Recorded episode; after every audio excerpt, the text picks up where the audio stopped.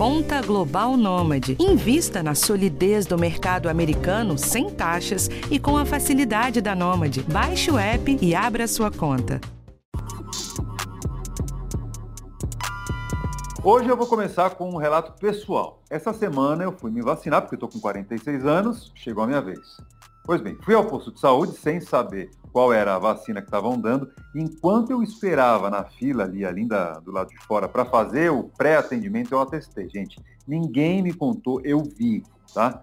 Pelo menos cinco pessoas, nos minutos que eu fiquei ali, se aproximaram da atendente que faz aquela primeira triagem para saber qual vacina estavam aplicando e desistiram depois que ouviram a resposta. Eu não sei se foram procurar outro lugar, mas o fato é que elas saíram sem se vacinar naquele momento. Aconteceu ali na minha frente e a gente sabe que está acontecendo muito Brasil afora. É por conta de, de, fake news ou desinformação, tem muito brasileiro escolhendo vacina enquanto a gente vê um esforço mundial para acelerar a imunização e só assim controlar a pandemia. Uma escolha individual, mas que afeta enormemente o coletivo. Claro que nós somos livres para tomarmos as nossas próprias decisões, mas será que é correto agir dessa forma no momento dramático em que estamos vivendo? E como essa desconfiança injustificada da eficácia de algumas vacinas pode atrapalhar o Plano Nacional de Imunizações? Vamos discutir esse assunto tão importante e tirar várias dúvidas que a gente recebeu pelo nosso canal colaborativo com dois especialistas. A doutora Flávia Bravo, que é diretora da Sociedade Brasileira de Imunizações, e o infectologista Júlio Croda, pesquisador da Fundação Oswaldo Cruz. Está começando agora o novo episódio do podcast do Bem-Estar. Doutora Flávia, bem-vinda, tudo bem? Tudo bem, bom dia, boa tarde e boa noite para todos. Sim, Júlio, como vai? Tudo bom? Tudo bom, Fabrício? Tudo bom, Flávia? É um prazer estar com vocês novamente. Igualmente. Prazer é nosso. Deixa eu começar aqui com a doutora Flávia, porque isso que eu disse aqui no começo é, a gente sabe que realidade em vários locais. E, e, e a gente não sabe se a pessoa que pergunta acaba indo procurar é, a vacina em outro posto ou se ela desiste de tomar a vacina, né? Eu acho, doutora, que isso seria bem complicado, porque me parece que essa escala de vacinação é, por idade, né, em dias alternados, ela foi pensada por um bom motivo. Não é? Quer dizer, atrasar, deixar para ir depois, até aproveitando a repescagem, pode ser complicado, não? Pode ser bastante complicado e é lamentável, né? Quando a gente faz uma campanha de vacinação, a ideia é vacinar o maior quantitativo possível no menor tempo possível, porque a gente, no final das contas, quer ter cobertura vacinal alta, porque depende disso a gente ter o controle da pandemia. E enquanto a gente está escolhendo vacina, a gente está ficando desprotegido, arriscando não encontrar aquela vacina que do desejo e deixando de pensar na comunidade, né, no coletivo, pensando egoisticamente e esquecendo que em termos de proteção contra doença grave, internação, mortes, todas as vacinas são muito semelhantes. E evento adverso, qualquer vacina que a gente usa há décadas é, pode ter, mas são eventos muito raros. Não existe nenhuma vacina que seja 100% isenta de algum evento, mas é ra com raridade que acontecem os eventos adversos graves. Então, na minha opinião, é uma, é uma, uma posição egoísta porque a gente reclama que quer vacina, quando tem vacina a gente resolve usar um cardápio que não deveria utilizar. O que a gente tem que pensar é que ela vai me proteger das situações é, é, graves e eu vou colaborar com a cobertura vacinal para que a gente diminua a circulação do vírus e todos saírem ganhando, inclusive aqueles que não podem se vacinar, que não respondem à vacina, que respondem pior à vacina, é a única maneira e é, é, com certeza é, fake news e divulgação exaustiva de eventos adversos, e eu já vi muitas vezes é, postagens falsas, inclusive, traz uma insegurança. Então, a gente precisa ter uma comunicação clara com a população para que elas se sintam seguras e tomem a vacina que tiver disponível, porque vacina só funciona quando a gente usa. Ela na geladeira não serve para nada. É, inclusive, é, é, a doutora Flávia, a senhora tocou aí na questão dos efeitos colaterais, né? Isso a gente sabe que tem afastado muita gente dos postos de saúde, né?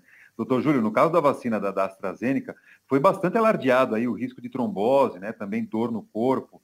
E recentemente estão surgindo pesquisas mostrando que a vacina da Pfizer é, pode causar miocardite, né, que é uma inflamação no, no, músculo cardíaco em jovens e principalmente em homens. Essas notícias é, já começam a circular, principalmente entre grupos de pais de adolescentes. O que, que se sabe é, até agora sobre esses efeitos colaterais? Eles têm tratamento, doutor? São eventos colaterais muito raros, né? Se a gente for estimar na população geral. E é muito difícil que a gente compense é, o risco em relação ao benefício. Eu acho que a gente sempre tem que pensar isso, né? O Brasil, com a elevada transmissão da doença, com esse número de casos que nós temos, né? Número de hospitalização e óbito, o risco de você adquirir o Covid-19 é, e ter uh, uma hospitalização, eventualmente internação em unidade de terapia intensiva, ou até o óbito, é muito maior do que o risco desses eventos adversos que são raros, são presentes, são raros, mas que a situação epidemiológica no Brasil não permite que a gente faça qualquer escolha de vacina, porque, é, como foi dita pela Flávia, a gente tem que vacinar muito mais pessoas, para a gente ter o controle da pandemia, controle 10 casos por 100 mil habitantes. Esse indicador é extremamente importante a gente atingir o mais rápido possível para evitar hospitalização, para evitar óbitos. E a partir do momento que a gente atinge esse indicador, o seu risco, talvez, no futuro, quando a gente tiver o controle da doença, o risco de eventos adversos seja maior do que a aquisição da, a aquisição da doença após vacina e desenvolvimento de alguma consequência relacionada à doença. Então, sempre tem que se pensar na situação epidemiológica. E a decisão nesse momento no Brasil, a decisão tem que ser técnica. E a decisão técnica é vacinar o mais rápido possível o maior número de pessoas com qualquer vacina. É, doutor Júlio, já volto aqui com a, com a doutora Flávia. Só queria falar sobre uma pesquisa que você está participando aí, porque a gente tem visto com muita frequência que os postos de saúde onde está sendo aplicada a Coronavac, é, muitos deles estão vazios, né? É isso acontece porque, de acordo com as últimas pesquisas, é, a Coronavac teria se mostrado menos eficazes do que outras, né, do que as outras vacinas que a gente tem disponíveis é, é, aqui no Brasil. É, o senhor está liderando uma pesquisa sobre a eficácia da Coronavac né, no mundo real, que os especialistas chamam de efetividade. O que, que dá para adiantar dos, dos, primeiros resultados né, desse, desse trabalho, hein, doutor Júlio? É, é, que a Coronavac, assim como as outras vacinas, né, principalmente na população que a gente está estudando, que é a população de idosos, onde existe pouco dado na literatura, principalmente para a Coronavac, é que a vacina continua protegendo para hospitalização, para óbito, para casos severos, né? Isso é muito importante reafirmar, Fabrício. Nessa população de idosos, onde a gente sabe que existe uma, uma diminuição da resposta imune é, para vacinas de vírus inativados, isso acontece com a influenza, acontece para a Coronavac, mas ela continua tendo uma importância muito grande na prevenção de hospitalização e óbito. E a gente viu isso no nosso estudo, mas se você acompanhar também os dados agregados de hospitalização e óbito do Brasil todo, em diversos estados, nessa população, há uma queda importante de hospitalização e óbito. Nosso estudo, é, nessa população acima de 70 anos, deixa claro que existe uma queda de efetividade global, a, pre a prevenção de doenças sintomáticas, né? principalmente acima de 80 anos. Mas isso não indica que a vacina não funciona e, e não cumpre o seu papel de prevenir principalmente os casos mais severos. Uhum. Inclusive, nesse contexto, é bom a gente citar sempre o, o, estudo do Butantan lá na cidade de Serrana, né, doutora Flávia, no interior de São Exato. Paulo. Teve uma vacinação em massa lá com a Coronavac, constatou redução de 80% nos casos de Covid, 95% menos mortes, né? Agora, além desse estudo, doutora Flávia, a AstraZeneca também foi alvo de um estudo, em, é, de um estudo na cidade de Butucatu, no, no, interior de São Paulo, que também teve vacinação em massa lá da população. O que, que, já, que, que dá para a gente falar sobre esse estudo, doutora, doutora Flávia? Então, e ainda tem Paquetá, né, que também tá, foi vacinada, e a gente agora vai observar o que, que vai acontecer com a população toda, uma ilha pequena, com poucos habitantes. É, o que a gente pode observar é o que a gente, na verdade, a gente está confirmando o que a gente já sabe. Que quando eu tenho uma alta cobertura vacinal, ainda que aquele resultado de eficácia ali individual dos estudos antes da utilização, né, antes de aprovação, mostrem uma eficácia geral menor, mas quando eu utilizo na população toda, eu consigo reduzir, e todas elas estão comprovando isso, e aí a efetividade, que é o resultado na vida real, com grande quantidade de população vacinada e redução de circulação de vírus, eu tenho a redução do impacto da doença. Então, é, com certeza, nós vamos confirmar com outros estudos de vários lugares, como de Botucatu, como de Paquetá, como de, da região de Serrana e outros que estão sendo feitos, aquilo que a gente já sabe. Com cobertura vacinal, é como se eu diluísse essa diferença aí da eficácia geral individual, né, para todas todos os graus de doença, seja da severa ou da assintomática, mas em termos de controle de pandemia, de redução de circulação e com isso proteção né, indireta mesmo daqueles que não conseguiram uma proteção adequada, é o que a gente busca e é o que se comprova com todos esses estudos. Doutor Inclusive com a da Coronavac, né, que teoricamente tinha, tem aquela eficácia geral de 50,4%, mas na vida real, se eu tenho uma boa cobertura, é como se eu diluísse, porque eu consegui controlar a circulação viral. E, e acho que o nosso trabalho aqui, é, nosso, nosso esforço é justamente explicar isso para as pessoas, para quem nos ouve, para quem nos ouve aqui, porque é, é, esse, esse índice de eficácia ele foi maciçamente divulgado, né?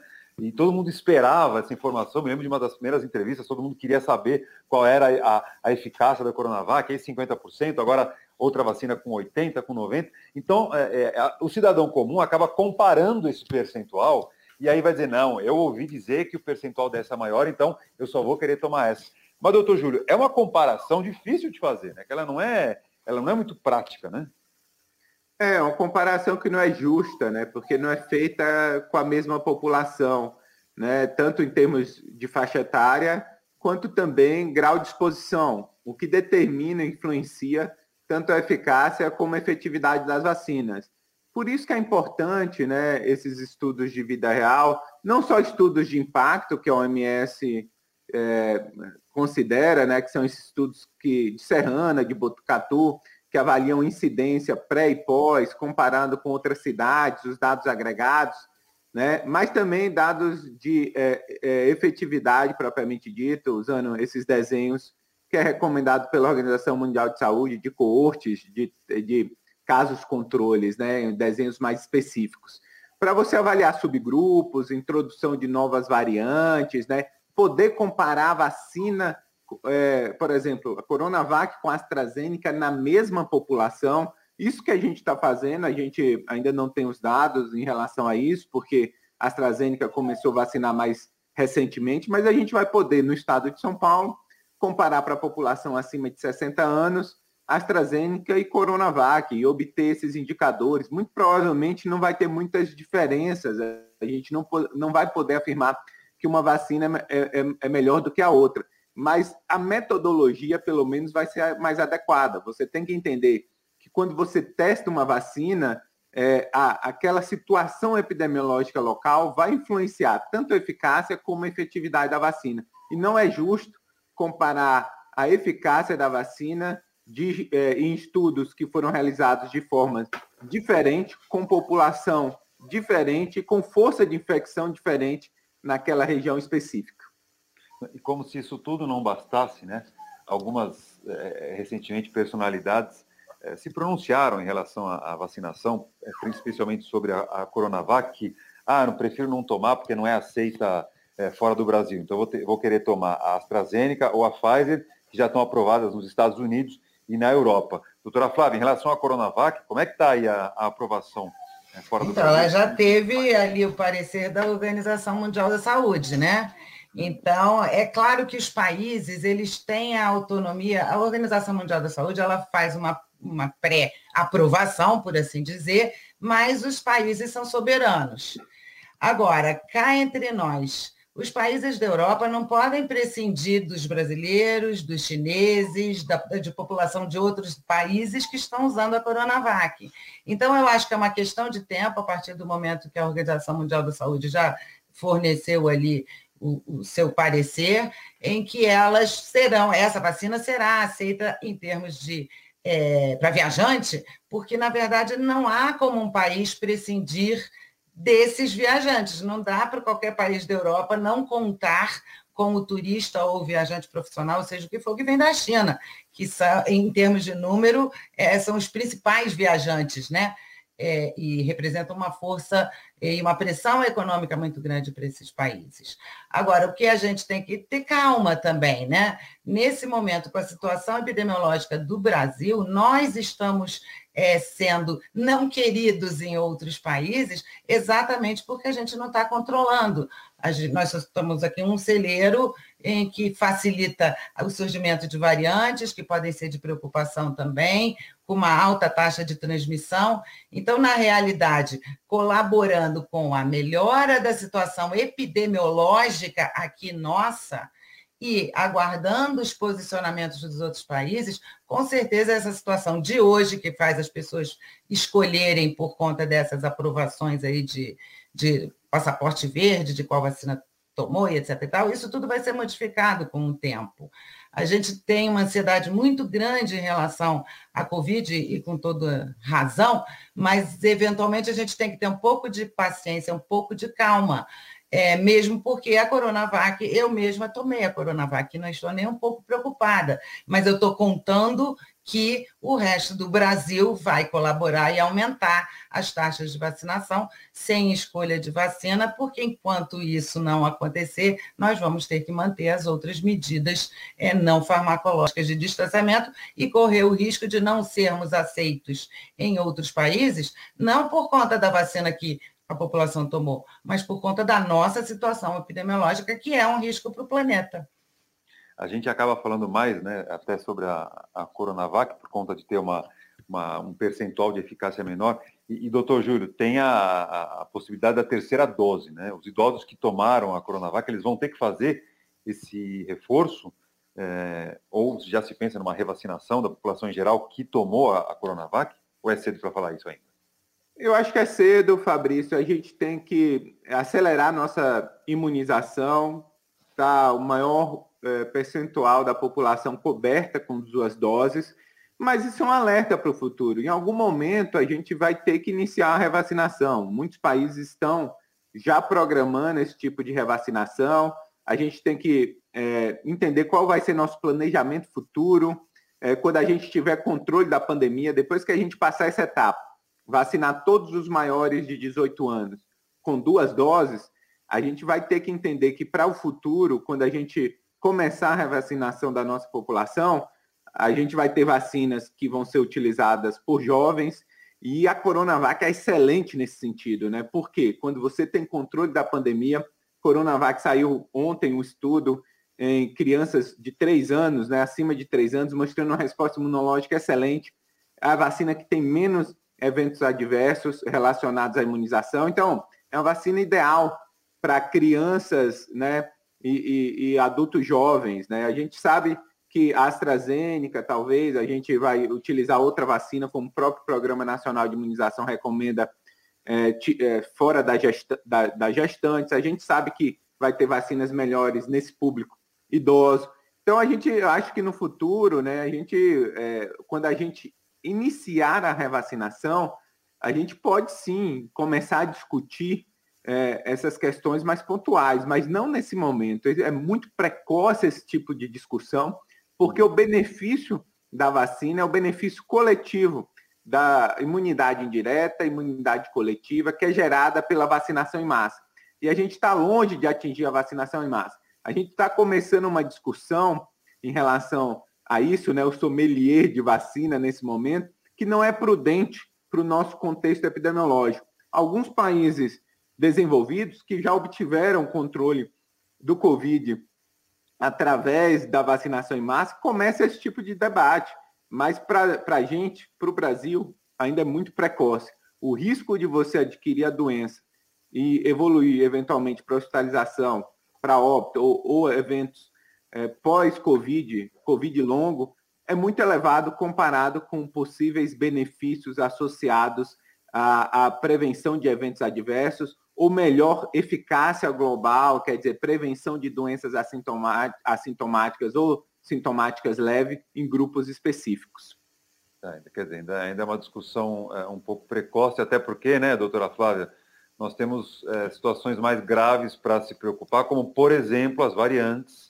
Né? Aqui no Brasil já foram constatadas mortes pela variante Delta, né, que foi descoberta na Índia. Quer dizer, ela já está por aqui. Então, voltando a falar sobre a, essa situação de escolher vacina. Nesse contexto, com tantas variantes circulando, escolher vacina é ainda mais perigoso, né, doutora? Exato, porque a variante ela surge exatamente pela alta circulação viral. É, não é a causa da, né, não é uma variante que vai causar uma onda, não, é justamente o contrário. É eu tendo uma onda, eu tendo um número muito grande de suscetíveis, o vírus tem é, é, um, uma multidão de pessoas que onde ele vai se replicar.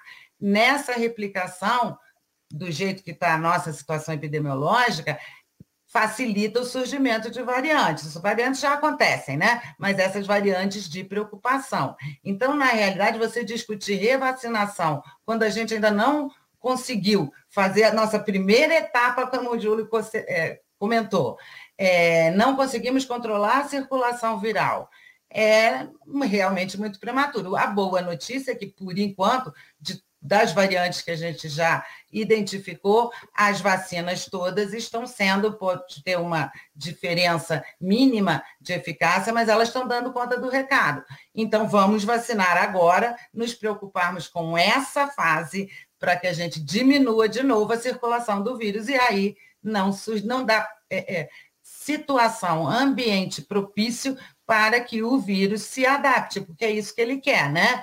É, é, a lei do mais forte. Eles vão produzindo cópias que podem ser mais adaptadas, que é o que o vírus quer. Ele quer contaminar mais pessoas. Sozinho ele não vive, ele precisa das nossas células. E se a gente deixa ele se replicando, vai aparecer uma adaptação melhor para um vírus que consiga sobreviver melhor, né? Então, é essa a situação que a gente vive. Não está na hora de pensar em terceira dose e em doses de reforço. Agora, o que a gente tem que pensar é controlar a situação de hoje, e a gente só consegue isso aumentando a vacinação. Muito bem. No, no Bem-Estar, que vai ao ar todos os dias, segunda a sábado, pela TV Globo, a gente recebe muitas perguntas, muitas dúvidas do nosso público, e é, a gente fez aqui uma, uma seleção de algumas delas que eu gostaria que vocês respondessem. Doutora Flávia, a, a Márcia Leal, por exemplo, ela quer saber se quem tem problema de trombose pode tomar a vacina da AstraZeneca. O que a gente responde para ela? Então, o mecanismo dessa trombose com trombocitopenia relacionada à vacinação é um mecanismo diferente da trombose, por assim dizer, normal, né? Ela está relacionada a uma reação imunológica com produção de um certo tipo de anticorpo, especificamente relacionado à vacina. Então, quem tem histórico de trombose, ou mesmo de trombocitopenia, de outros episódios antigos, não tem uma contraindicação. É porque o mecanismo é outro. É claro que é, cabe conversar com seu médico assistente, mas não há contraindicação. Bom, ainda sobre a AstraZeneca, uh, Júlio, o Antônio Carlos Inácio dos Santos ele está comentando que várias pessoas tiveram reações depois de tomar a primeira dose e agora estão com medo de tomar a segunda dose. O que a gente diz, Antônio Carlos? Que essas reações, Fabrício, são reações que, que se resolvem no máximo em 72 horas, não são reações graves, não limita a vida. É, então, é importante, sim, que apesar dessas reações é, serem importantes, mas que elas são autolimitadas e que é importante o benefício da proteção individual e coletiva gerada pelo ato de vacinação supera é, o medo é, dessas possíveis reações que são autolimitadas. Geralmente, é, com sintomáticos, essas reações são controladas bastante adequadamente e não há nenhuma necessidade de temor em relação a, a, a essas reações. Doutora e. Pelo... Oi, eu ia só complementar, exceto pela vacina da Pfizer, o que se observou nos estudos de licenciamento ali, antes da gente usar, é que as reações eram mais frequentes na primeira dose, inclusive. Então, é mais uma tranquilidade, não necessariamente se você teve alguma reação mais intensa, que te incomodou mais, mas que passou, ela que aconteceu na primeira dose, vai acontecer na segunda. Muito pelo contrário. Doutora Flávia, a gente já falou sobre isso, mas de qualquer maneira a pergunta está tá posta aqui, eu vou fazer. O Delson da Costa Matos, ele diz o seguinte, é verdade que vários países deixaram de aplicar a Coronavac porque, é, porque ela não está imunizando como previsto? Qual é a verdade nisso? É, eu desconheço, de repente o Júlio tem mais informação sobre isso. É, é claro que, é, se você for contar o número de países que usam a Coronavac, os que não, é, não é um número muito grande de países, mas é um número bem considerável, que também utilizam outras vacinas e que podem estar num momento diferente da sua vacinação. É aquela fase mais adiantada que o Júlio colocou. E que aí a gente pode depois de controlado a, o impacto da doença, quer dizer, a pandemia estando controlada, tendo menos, menor número de doentes e de atendimentos e de internações, eu posso, enquanto né, gestor de saúde pública, ter uma certa maleabilidade de recomendação de alguma vacina para um grupo, outra vacina para outro grupo, de acordo com o observado em termos de eficácia e segurança. Mas eu desconheço se isso é verdade que algum país tenha suspendido é, por conta de baixa eficácia. Júlio, tem alguma informação? É, é isso mesmo, Flávia. Na, na verdade, o que alguns países fizeram é recomendar algum tipo de vacina específica para certos grupos, né? E os dados do próprio Uruguai, nosso vizinho, demonstram isso, né? É, eles utilizaram a, a Pfizer na população mais idosa, a Coronavac nos adultos jovens, e os dados de efetividade mostram que a Coronavac é mais efetiva que a Pfizer no Uruguai, né, nos estudos de, do Uruguai. Justamente demonstrando que depende da população que você está utilizando aquele, aquela vacina, os dados de eficácia e efetividade podem mudar. Então, existe sim uh, uh, alguma especificidade em termos de grupo vacinal em alguns países, mas não o abandono da vacina é, em todo o país. Os contratos estão sendo honrados, as entregas sendo feitas e a população sendo vacinada. A próxima pergunta é minha mesmo, né? mas na verdade ela resume o que eu ouço muito e eu também não sei responder. Que é o seguinte, né? Quem que está vacinado, quem já tomou vacina, deixa de transmitir o vírus? Hein, doutora Flávia? A gente ainda tem que ter mais informação sobre isso. Mas a gente pensar assim, nenhuma delas é 100%. Então, eu tenho sempre um percentual, ou maior ou menor, de pessoas que podem se contaminar, ter sintomas muito leves ou nem perceber, né? Pode ser assintomático, mas está ali com o vírus em nasofaringe e, portanto, pode transmitir pela tosse, pelo espirro, tudo isso que a gente já sabe.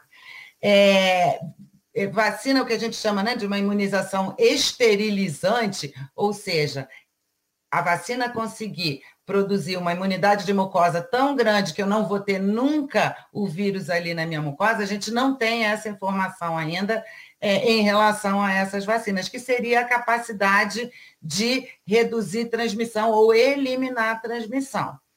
Então, é, sempre há a possibilidade de você contrair com mais risco ou menos risco, de acordo com a vacina que você está utilizando, e poder transmitir. Acrescentaria alguma coisa, doutor Júlio? É só, só deixar claro né, o que a gente abordou no início dessa conversa. A vacina tem como objetivo principal evitar casos severos, hospitalização e óbito. Na questão é, das, da, da, de evitar transmissão, sim, pode ter variações importantes em relação à vacina. Do ponto de vista epidemiológico, a gente observa isso né, em alguns países, onde você tem um, um aumento de casos importantes, mas você não tem um aumento de hospitalização e óbito. Esse é o efeito da vacina principal. Então, é, as medidas preventivas, uso de máscara, distanciamento, lavagem de mãos, evitar aglomeração, elas devem permanecer enquanto o país estiver com número elevado de casos é, de hospitalizações, porque os casos que determinam a transmissão propriamente dito, e não a sua proteção individual. Eu vejo muita gente falando assim, eu estou vacinado, agora eu não vou usar máscara, agora eu não vou, vou é, aglomerar, vou em shows, vou convidar os amigos para a festa. Você pode ser um vetor importante é, para transmitir o vírus para outras pessoas, principalmente para as pessoas que ainda não foram vacinadas, ainda, ainda estão sob o risco de adquirir a doença e desenvolver as formas severas da doença. Então, continue adotando as medidas preventivas, mesmo vacinado, porque você pode transmitir a doença até que a gente tenha um controle realmente da doença em todo o território nacional. Bom, a gente está cumprindo aqui o, o, nosso papel de, de, informar corretamente, mas nesse é, cenário de que as pessoas, infelizmente, estão escolhendo vacina, eu queria encerrar deixando uma pergunta aqui para vocês dois. É, o que mais poderia ser feito, além do papel importantíssimo da imprensa de informar, mas para esclarecer essa questão para a população de modo geral, hein, doutora Flávia? É a questão da comunicação, né? Uma comunicação bem coordenada, é, infelizmente a gente não está né, vivenciando isso desde que essa pandemia começou, mas assim, o papel da imprensa é importantíssimo e de todas as mídias de comunicação e ensinar a população de alguma maneira ela conseguir identificar é, o joio do trigo, né? É, as informações de qualidade serem mais divulgadas. É claro que a gente tem que pensar é, a coisa que tem que começar por mim, né? Eu faço o meu papel e conto que as pessoas é, farão o seu papel nessa questão da comunicação de informações coerentes, com informações verdadeiras e que tragam tranquilidade é uma, é, é, assim, é, é uma fórmula difícil, e, mas eu acho que cada um tem o seu papel nessa questão da divulgação da verdade, mas uma verdade tranquila. É, a, a, imprensa tem feito o seu papel e eu acho que o nosso governo, né, o nosso Ministério da Saúde está falhando muito, porque nem todo mundo tem, né, e a gente viu agora com a questão das escolas, o acesso a mídias sociais não é tão grande assim, tanto é que a gente teve está com esse problema em relação aos adolescentes e as crianças que não têm acesso por internet. Então, mídia social é importante, mas não é a única forma de, de comunicação. Então, na verdade, a comunicação no próprio sistema de saúde tem que ser melhor feita, tem que serem elaboradas estratégias em que essas informações cheguem com verdade e sem mitos e que de uma, numa linguagem que seja inteligível. É, não é fácil realmente isso. Enquanto a gente tiver a autoridade máxima divulgando é, a insegurança, divulgando o medo, divulgando o não, é, fica muito difícil mesmo para quem é do bem passar as informações que tranquilizem a população. Não sei o que, que o Júlio pode dizer sobre isso, com certeza vai complementar a minha opinião aqui. É, Fabrício, eu acho que também a gente tem que, de alguma forma, né, é, e talvez o Ministério da Saúde tenha essa função, é, de dar mais transparência e ter um direcionamento mais técnico em relação a essa demanda das diferentes vacinas, né? Eu acho que estimular os estudos científicos, estimular a divulgação dos estudos científicos, traduzir esses estudos científicos para a população geral, para a compreensão geral, principalmente é, focado no que diz respeito à prevenção dos casos severos, como objetivo primário é, da vacinação, e também do impacto que a vacinação é, é, uma, é uma metodologia muito mais coletiva de controle da pandemia do que individual. Então, é, é, eu acho que a mensagem que está sendo vinculada do ponto de vista da comunicação está sendo inadequada, é necessário reformular essa mensagem para a gente é, poder atingir esse público que está resistente e convencê-los da importância de todos se vacinarem nesse momento crítico da pandemia. Muito bem, Júlio Croda, pesquisador da Fiocruz, da Fundação, Fio, da, da, da Fundação Oswaldo Cruz, infectologista, mais uma vez com a gente aqui. Júlio, obrigado pela atenção com a gente. Hein? Obrigado, Fabrício. É um prazer estar com você e com a Flávia. Doutora Flávia Bravo, diretora da Sociedade Brasileira de Imunizações, estreando no podcast, mas foi muito boa a conversa e certamente vamos querê-la de novo aqui, batendo esse papo bom. Obrigada, gente. Foi um prazer. Um abraço, Júlio. Um prazer estar aqui com vocês. Uma honra. Esse foi o episódio desta semana do podcast do Bem-Estar, que tem a direção da Karina Dorigo, na apuração e gravando aqui comigo a Ana Amélia Bazella e na edição está o Guilherme Amatucci. Na semana que vem, um novo episódio sempre ligado à sua saúde e à sua qualidade de vida. Eu te espero, hein? Até lá. Tchau.